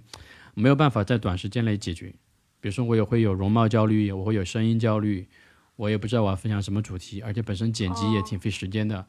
我是觉得就很多很多事哦，情，剪辑真的好累。对我就是没有去做这件事情，但是我现在就是偶尔在尝试或剪一些东西，或者是没有尝试，我现在可能就是有点接受了。就我是觉得没有关系啊，如果真的想做就做呗。那如果确实不想做，我已经努力过了，那我有可能本身就不适合拍视频，不是说每个人都适合拍视频。我现在写文字，我觉得还是 OK 的，没有问题，就正常去写文字就行了。所以这件事情就一直没有去做成吧。但另外一件事情，我是觉得就算是做的还 OK 吧，就是做播客。这也是我新尝试的一个事情，包括我现在自己有两档的一个播客，一档是中文的，一档是英文的。那做播客，其实我为什么想做播客，可以先给大家分享一下吧。首先，第一个是我自己本身会听播客，因为我是会学英语嘛，新英语里面有一个非常重要，就是要练自己的一个输入，那就是一个听力。那听播客就是一个非常好的一个方式，所以我听英文的播客已经有好几年的一个习惯了。那我一般可能会听什么 NPR 啦。什么 Joe Rogan 啊，呃，Tim Ferriss 啊，就是网上有一些硅谷啊，有一些这种做投资的啊，啊，这种做个人成长的、啊，包括 NPR 的一些新闻呢、他们会分享很多很多观点，我平常就会听这些播客。然后第二个就是听播客，我就觉得它是一种陪伴，这种陪陪伴感让我会觉得，嗯，没有那么焦虑，没有那么焦躁了。比如说在洗碗的时候、做家务的时候、洗澡的时候、通勤的时候，甚至。你比如说你上厕所的时候，你都是可以去听播客。我是觉得这种陪感陪伴感是非常好的。所以从本身我自己的角度来说是啊，我又可以去学习啊英文，对英语听听力有提高，能够学习到一些新的东西，然后也是一个陪伴。所以我就去想做播客。那我想做播客还有一些很多很多其他的原因。这个是我在做播客之后后面才会发现，哇，原来我在做播客之前还有很多好处我是想不到的。只有你做了十期，或者是说你只有开始你行动之后，你会发现哇，很多意外惊喜。这个我觉得还真的叫 serendipity，就真的是意外惊喜。比如说第一个，我觉得做播客可以让我主动社交。我刚刚其实有聊过，因为疫情，大家现在越来越封闭的一个状态，也因为就是现在互联网越来越发达，你以为你可以随时用电话、微信跟你的朋友去联系，但其实反而没有。所以这个事情我是觉得很有悖论的感觉，就是我们的一个这些电子产品让人跟人之间的距离变得更更短了，是吧？像一个电话、一个什么聊天，就随时都可以发过去，然后他可以及时回你，但反而其实你们真正的深入交流反而变少了。见面的时间就会变少，所以我觉得做播客可以主动社交。我相当于是有一个很好的由头，我很好有一个理由，我说哎，我们来做一期播客吧。对，然后借着这个呃播客的由头，我就可以把我之前的老朋友，或是说稍微有几个月没见的，我可以跟他们去聊一聊。对 对对，我觉得对我的这个朋友可能就会了解一些新的一个方面嘛。然后通过播客也可以认识新的朋友。我是觉得我们两个，你看这一期做的是第二期播客，可能双方也会更加了解。我觉得这可能就会，我们就会成为新的一个朋友。所以我觉得做播客，第一个就是可以让我去主动社交，第二个是刚才也有分享是深入聊天。我们一般闲聊都是很没有、很没边的，就一一下聊这儿，一下聊那儿，对吧？就一直不深入。然后你对你的朋友很多问题，可能你也没有机会去问他，是吧？平时问这种问题，我觉得也挺尴尬的。你怎么突然跟我深沉起来了？但做播客可能就稍微哎，好像本来就应该要深沉一点。你看有好歹有个好歹有个麦克风在这儿，好歹你要去对吧？还有听众或者是有一些有一些人在收听你的节目呢，你不得装深沉一点，是不是？你不得认真一点？对，所以你在问他这些问题的时候，我觉得可能反而会促进他去思考，然后他把这些事情来告诉你。所以我是觉得第二个优点是可以深入深入聊天，第三个就是我是觉得聊天它本身就是一种治愈。我不知道你有没有这种感觉，就跟人聊天，它是一种叙述。我把我心里面所堆积的开心的、不开心的，我把它从身体里面给倒出来。我觉得这就是把你身身体里面的负面的情绪，就是可以去解决掉的。而且我做播客的话，我不只是会跟朋友聊好的，也可以聊很多不好的。就回顾一下当时那段比较难过的时候，我是觉得你这样去讲出来，我是觉得哇，你心里面其实就会少积压很多东西。所以我觉得聊天它本身就是一种治愈。你不同的人会给你带来不同的一个能量的，能量是一种流动的。或许，呃，聊天我觉得跟运动一样，它也可以分泌那种让人愉悦的一个多巴胺吧。然后第四个是，我觉得播客可以，它是一种记录，就是你自己记录你自己的一个过程，对吧？你看你当时一月、二月、三月你录的播客不同的状态是什么东西，甚至你跟你朋友去录播客之后，你多年再去回首一下。我觉得是很有意思的事情，或者是我今年，比如说，你看我最近跟阿明录两期播客，再过半年，再过一年，我们再去录一些播客，可能我们的人生会有一些变化，可能有些新的感想。我觉得这种记录本身就是一种美好。那当然，我是觉得还有很多好处，比如说啊，你把这个播客给分享出去，万一现在有收听的一些观众或是一些朋友们，他们听到某一句话或是某一个信息对他们有有帮助的话，有可能会改变他们人生轨迹。我觉得真的是这样的，比如说很多大学生，他们也可能不知道 Working Holiday Visa，也不知道 Au Pair，也不知道很多一些新的信息。如果是他们其实本身自己有这个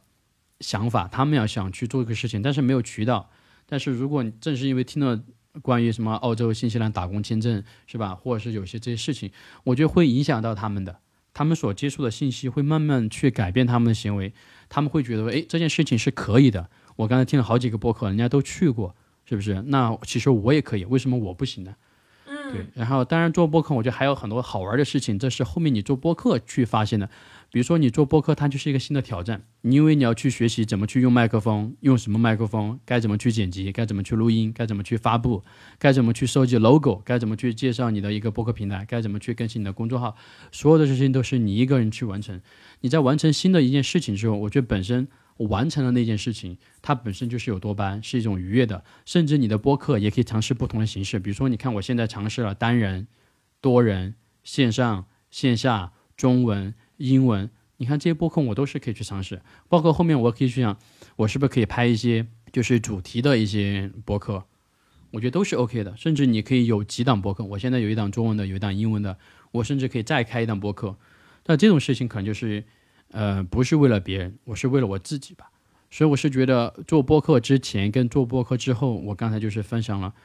就真的有太多太多的优点。这件事情我是觉得有可能我会还是会把这件事给做下去的。如果是大家有兴趣的话，我觉得可以尝试一下，对吧？比如说我做视频那件事情，尝试了很久，最后就没做，我就没有关系。我知道我尝试过了，我也不后悔。如果是有想做播客的朋友们，其实也可以拿起手中自己的手机，然后你用最简单的剪辑软件，像现在有些小宇宙他们有自带的软件，就是 OK 的。然后你可以去尝试一下这个这个过程，你经历一下从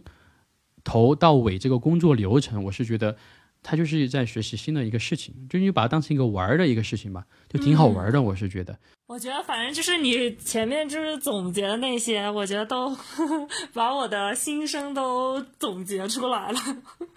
我觉得就是呃，关于你前面提到自己做的那两个事情嘛，然后我自己的见解就是。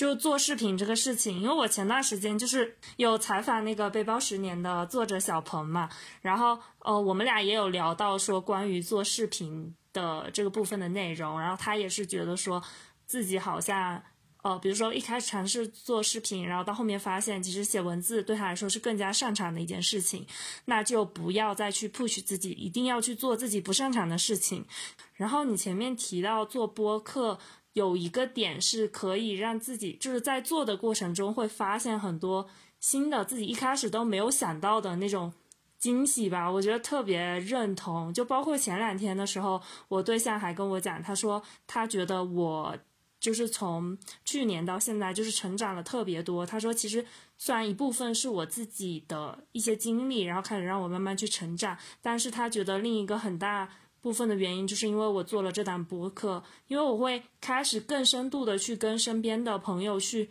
哎，看到他们是怎么去想这个事情的，然后就会无形之中让我就是放下自己很多的一些自我跟执念，然后我觉得这个事情它本身就会让我。去成长，所以我确实觉得做播客这个事情，还有就其他你提到那些点，我都超级认可，也是我自己想要继续做播客的原因吧。对，但是做播客，其实我觉得跟之前的做任何新媒体也是一样的。比如说我做播客，我会不会 care 我的关注度呢？我会不会 care 我的就是收听度呢？肯定会啊！我是就我，我就接受我就是一个人，我就是会 care 这东西，没有问题。但是。这个最开始我就 care 这东西没有问题，但随着你越来越了解自己，越来越深入去了解这件事情，我是觉得会有些变化。就我要先去接受嘛，对吧？我 care 这东西，但后面我可以不 care。之前之前 care 是因为我是觉得好像是一个自然的一个反应，后面不 care 这个是我自己慢慢摸索出来的。我不是一开始我就就不 care，我没有那么人有那么强的能力，我就是一个普通人而已，对不对？吃喝拉撒睡，我觉得就很简单。所以我最开始也会担心这个问题，然后甚至我们包括聊到。你做播客，从最开始起念到你列大纲、约播、约嘉宾，然后去剪辑、去发布啊、去配乐，哇，这个流程一下来，其实就是做一期播客，可能就是七八个小时，可能十个小时都没有了。本身就是一个没有，真的是用爱发电的一个事情。如果你做这种事情，本身就是用爱发电，还不能够找到你做这件事情的乐趣，我是觉得更不会坚持做下去的，你就完全找不到点了。因为你这个东西你也不赚钱，你也吸不到多少多少多个关注，是不是？但如果你真的你自己有很多像我刚才说的那些收获，同时哪怕是有一些十个人、二十个人在听你的播客，他们有一些收获，我觉得本身就是让这个世界变得更美好的一个方式。对，听起来这句话有点假，但我就这么认为的。但有可能你们从来也没有见过，你们可能也从来没有去有机会以后见面，但我觉得就是这样的。我也会去听一些播客，我可能也没办没办法去见那些嘉宾。是吧？但如果是有机会见那些嘉宾，聊到一些事情，我以前听你播客怎么讲，我这也是一种美好吧？对，所以我觉得还是要去多想一下自己能够从这件事情当中，你能够做出什么事情，就是你自己能有收获。我觉得这个是非常重要的。还有一个就是说，就是我们做一件事情会有很多很多想法，对吧？有很多那种负面的一个情绪，我觉得没有关系，这些都是自然的，你去接受它。我有这个东西，但你一定要去通过行动去获得实际的一个反馈，你的行动会。大概消除百分之九十的一个忧愁跟忧虑，行还是不行？你到时候可以去再试一下。就是说，一定要去行动，一定要去反馈。如果你是只是在想的话，我是觉得就是永远停滞不前。我觉得我前两年都是有点这种状态吧，就想做事情就一直没做。但我现在开始去做播客，开始去尝试这些新的东西，我是觉得慢慢就是其实有帮助的。包括你，比如说你去学冥想、学滑板、去学游泳、去一个新的挑战。就是你不断再去学习，再去用实际的行动去改变你的一些想法，我觉得这个也是非常重要的。对，是的，是的，我觉得特别认可吧。我觉得关于做博客这块。然后，因为我不记得是什么时候，就是我有在你的朋友圈看到你说自己就是停更了半年的播客嘛，就是类似于有遇到瓶颈之类的。然后我就觉得哇，好感同身受，因为我自己在做播客过程中也有遇到很多次的瓶颈。然后想问一下你，具体当时停更的原因，以及就是后来找到的出口是什么样的呢？我大概停更了半年吧，还是半年多。哦，但还是蛮久的一个时间的。嗯嗯，我觉得有很多原因吧。首先，第一个比较重要的原因，我觉得就是人的一个状态。如果是你的人的状态不好的话，其实你不想去表达，你也不想去跟别人去接触吧。对，当时可能就是我对我自己的一个职业，我对我自己的一个工作吧，就是老是在担忧这些事情，然后也没有去行动。嗯，然后就导致这个状态不好吧。对我就是觉得个人状态不好。第二个是停更的原因，可能就是有时候机缘巧合碰到一些事情。比如说，本来约好了一个嘉宾，结果成都出现了疫情，这个一耽搁，好像就耽搁了一两个月，这件事情你就忘了。就是我就是有点那种人，就是你要去想做件事情的时候，就要抓紧去做。如果不去做这件事情的话，你也不知道什么时候能够去做好。啊，那个时候我也没有去勇于尝试线下的录播课。你看，我这次跟你，对吧？刚好我觉得阿棉给我这个机会去做线下的播客，那我以后就会有这个经历了，就会去说，哎。我有这个自信，我下次也可以去做其他的一些线上的一个嗯，就是播客。我是觉得这也是慢慢去积累起来的吧，也是一个学习的一个过程。然后还有一个主要的一个，也是我刚才聊到，就是你做播客吧，你就做着做着就觉得有有点没意思。为什么没意思呢？因为最开始你计划，你计划的很好啊，我做播客有这个收获，有这个收获，我不会考虑到太多别人的什么什么东西。但你真正做了一个十多期，这就是你的一个宝贝的一个感觉，对吧？你自己的孩子。好像有点不受人待见，关注人也不多，你就会觉得哇，天哪，我也是这么。你好像觉得你自己付出的那种劳动，好像就是 我们会这样臆想哈，就觉得好像没有受到关注，或者是没有，哎，我要不然就不跟了算了，反正也没人看，我每天还花这个时间，所以就是说最开始计划的很好，我会想到我自己有什么收获，但真正做的时候，做到中间那一部分，我就会就开始又会去思考别人了，又开始哎，我怎么想去吸引别人，怎么怎么东西，对。那我怎么去解决这个问题呢？首先，第一个，我是觉得还是把个人状态给调回调回来吧。这个个人状态，我觉得是比较抽象了。你自己的一个工作啊，你自己一个作息啊，什么东西都很多，是吧？我觉得这个就不多讲。但是，我觉得有一个非常简单的一个方式，就是说，还是你得回来，你不能老是在向外考虑观众要什么东西，你考虑一下你要什么东西，而是说你要什么东西，你做出这些播客，你吸引的是你这群人。我觉得这个是哇太重要了，就是说你不用，世界上有很多人，你不用吸引到那么多人，你的播客能够吸引到几个新的好朋友，你们是都喜欢旅行，都喜欢对吧？你的那个语言，喜欢文化，喜欢交流，喜欢就是很好的人，我觉得就已经够了，而不是一想最开始就想着说哦我要吸引一千个粉丝，两千个粉丝，我觉得就不一样了，所以还是得想到你自己，多想想你自己能够有什么收获。但是确实有一些比较烦闷的时候，比如说剪辑，我觉得应该是比较烦的一个事情嘛。那我是觉得剪辑其实也有一些办法去解决的。最简单的办法就是什么办法呢？就是你剪辑的时候，你去听一下嘉宾，他可能要说一遍内容，对吧？再听一遍他说的内容，其实你可以再想一想，你看能不能够有一些新的补充的内容，或者说你刚才有没有啊遗忘的内容，以及你包括你当时说的是那一个东西，但是因为我们在做。这个播客的时候说可能是更加随意的，对吧？有一点像闲聊。但你真正静下心来再去听那句话，听你自己的回答，你觉得你是不是那个措辞可以再修改一下？你包括你自己的一个语气词，是不是稍微可以注意一下？我觉得这些都是要去找那个点吧，嗯，能够让你好玩一点。这个事情我觉得又回到我最开始我们聊环球旅行那件事情，就是就是说你不要老是在向外找新的经历。可不可以找新的经历？可以，但不要老是那样。你其实可以从一些熟悉的事情，你正在做的事情，发现新的东西，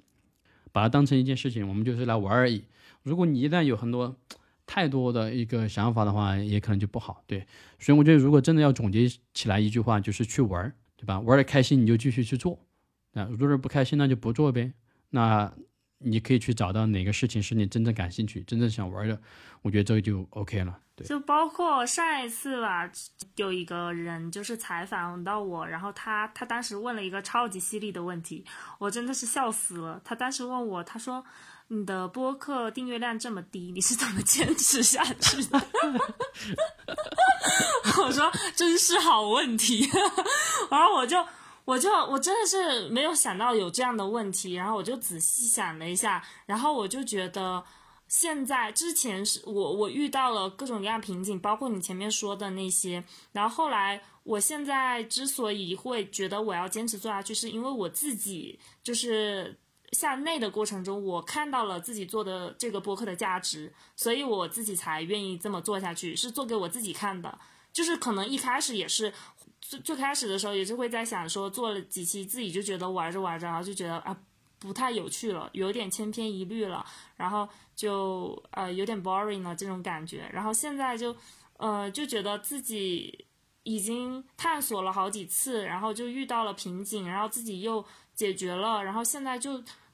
会让我觉得，我既然看到了它的价值，它又跟我的内在探索是有连接在一起的话，那我就是更多是想要为了我自己去做这个输出，然后就觉得。这个事情它就变得很有意义了。之后，现在我的更新频率就变得相相对以前就要稳定很多了。以前我也是属于那种有的时候，哎，我这个月开心了找朋友，就是一个月连连录个两三期，然后要么就是停更个几个月那种，就就就以前之前会这样子的。其实你也可以想一些办法，比如说你跟朋友录了几期，你可以分开发，你不要就是录的太，就就你就每天都发一期，就后面没得发了，对不对？我目前想到，我播客的更新频率大概是半个月更一次吧，或者是一个月更一次。就是我已经有点不 care 了，就是还是能够，嗯嗯嗯，就是说自己玩的开心，我觉得是非常重要的一个事情。那如果是后面某一段时间，我觉得玩的非常非常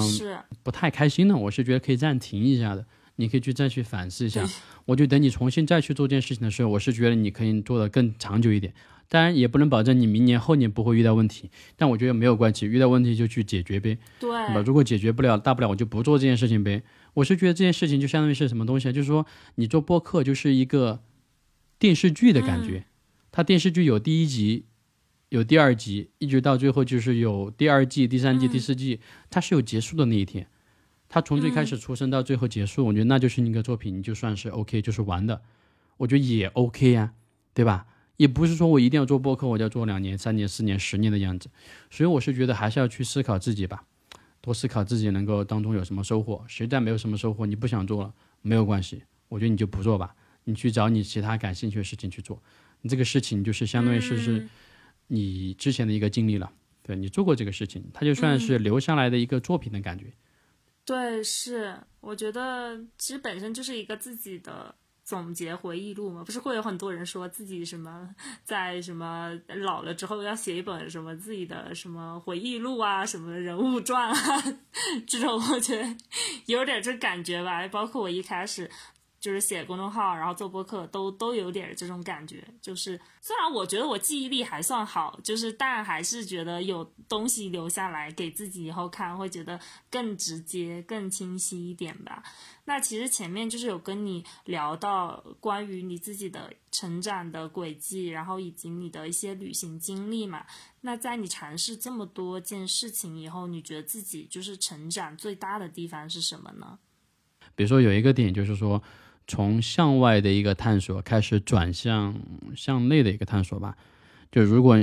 嗯，你老是在向外探索的话，我是觉得外面的东西是，呃，有很多变化的，有很多新的一个变化，它一直在变，它可能是在不一样。但如果是你自己的内心的话，我是觉得你可以去多以这一个以这一个目标，就是它更专注一点，以这一个目标去发现一些新的东西，你可能会发现你自己会发现你自己跟之前会不一样。或者说你自己有一些进步吧，我觉得这个是非常重要的一个点。就比如说，我们举个例子，就是怎么能够从比较一个日常、一个惯例、一个无聊的生活和工作当中发现新的乐趣。哦，我觉得这个能力其实非常重要的。我们做任何一件事情。都会有最开，它就是一个一个阶段嘛，生长周期一样。最开始是，哎，我对这个事情感兴趣。第二个，我做这个事情有反馈，我更感兴趣。然后三分钟热度过了之后，它可能就会有成长啊、衰败啊，最后就灭亡，最后就可能那些事情就放弃了，对吧？或者说本身有个这个过程，如何在这种每天繁琐的生活跟工作当中找到新的乐趣，我觉得这可能是一辈子的去修炼的一个事情。但至少这些经历。开始让我去思考这些问题，包括我去学冥想，我去做冥想，我就也是在就是一个都是一个事情在向内探索。所以我觉得这个事情对于很多人来说应该是非常重要的一个事情。嗯，哦，我觉得你说的好贴合我做播客的主题啊，就想就是想采访你这样的嘉宾。好，可以又开始商业，对，开始商业互吹了，是不是？商业互吹，对，因为今天这期其实有听 Panda 分享了非常多关于就是旅行过程中的一些故事探索，以及从呃旅行的整个向外的探索，再到最后向内的一个探索，就比如说关于身心健康，然后比如说去嗯尝试很多对自己。就是让自己可以更加自洽的一些方式吧，然后以及包括做播客啊，然后做自媒体等等，最终的目的其实都是为了让自己，就是让自己的内在更加的平和吧。所以今天也非常开心可以邀请到 Panda 来做客，无处不在。嗯，同时对内在探索感兴趣的小伙伴也可以关注 Panda 的公众号 Nice Panda，以及他的播客无限可能，然后还有一期英文的 Yes and。然后本期文稿大家也可以在我的公众号安眠 M I N 里找到，也欢迎大家持续关注无处不在播客电台。那么本期播客就到这里啦，我们下期再见，拜拜，拜拜。